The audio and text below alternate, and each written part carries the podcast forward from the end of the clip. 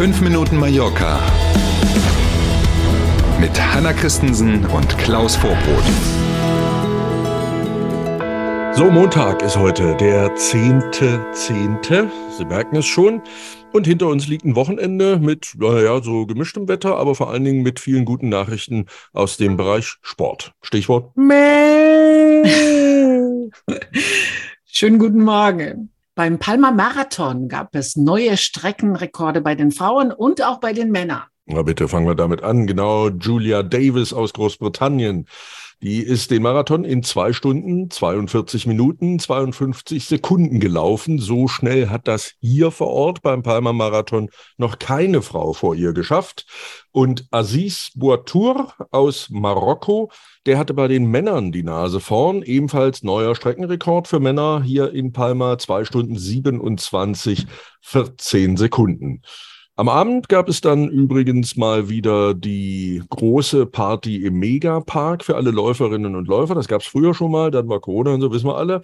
Jetzt gab es mhm. das also wieder. Nach einem anstrengenden Sporttag gab es also gegen Vorlage der eigenen Startnummer Bratwurst und Bier gratis im Megapark. Schöne Sache. Nächste Meldung, das Baby ist da. Rafael Nadal, Rafael Nadal und Mary Cisca Perillo sind am Samstagmorgen Eltern geworden.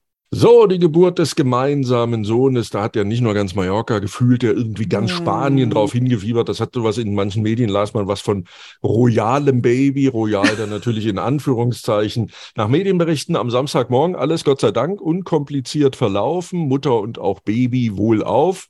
Wir hoffen mal, der Papa auch. Der Sohn des Tennis-Superstars, glaubt man den Medien, bekommt auch Papas Vornamen, wird also auch Raphael heißen. Ähm, ganz offiziell gibt es da noch kein Statement zu, aber es gibt eine Menge Medien in Spanien hier, die wissen das schon oder glauben das zu wissen. Und jetzt gucken natürlich alle, ne, Schlange-Kaninchen-Prinzip wieder, ganz gespannt hin über ein mögliches Ende der Karriere von Rafael Nadal. Im Zusammenhang eben mit der Geburt des Kindes war ja schon spekuliert worden. Auch er hat so zweideutig, eindeutige, mhm. eindeutig, zweideutige Anmerkungen mal gemacht. Jetzt gucken wir mal, ob er sich dazu in den nächsten Tagen oder Wochen im Zusammenhang mit der Geburt des Kleinen ähm, äußern wird. Wir sind gespannt. Wir wünschen ihm auf alle Fälle und seiner Frau alles Gute Klar. und freuen uns. Aber hallo. Hm. Gute Nachrichten für den Mallorca-Urlaub im kommenden Jahr. Die Regierung will die Ecotassa, die Touristensteuer, doch nicht erhöhen. Dar darüber gab es tatsächlich eine ganze Weile Diskussionen in der Regierungskoalition. Jetzt hat die Finanzministerin klargestellt, es gibt keine Erhöhung im kommenden Jahr. Allerdings wird die Steuer auf das Niveau vor Corona zurückgeführt. Da gab es jetzt ja während der Corona-Zeit ähm, ein bisschen Subventionen, wenn man das so will. Also weniger musste bezahlt werden. Jetzt kommt wieder das ursprüngliche Vor-Corona-Niveau mhm. zum Tragen. Ähm, und äh, aber es gibt eben keine Erhöhung im nächsten Jahr.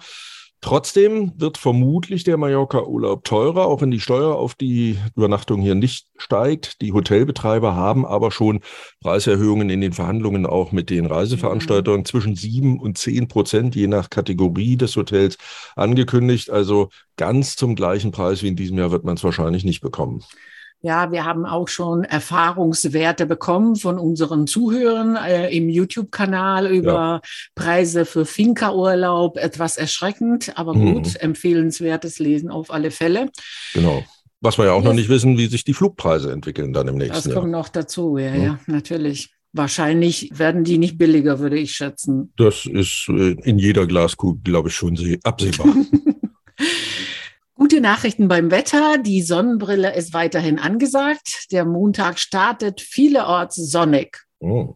Da verweilen wir etwas. Genau. Im Tagesverlauf ziehen dann aber Wolken auf und es kann Schauer geben.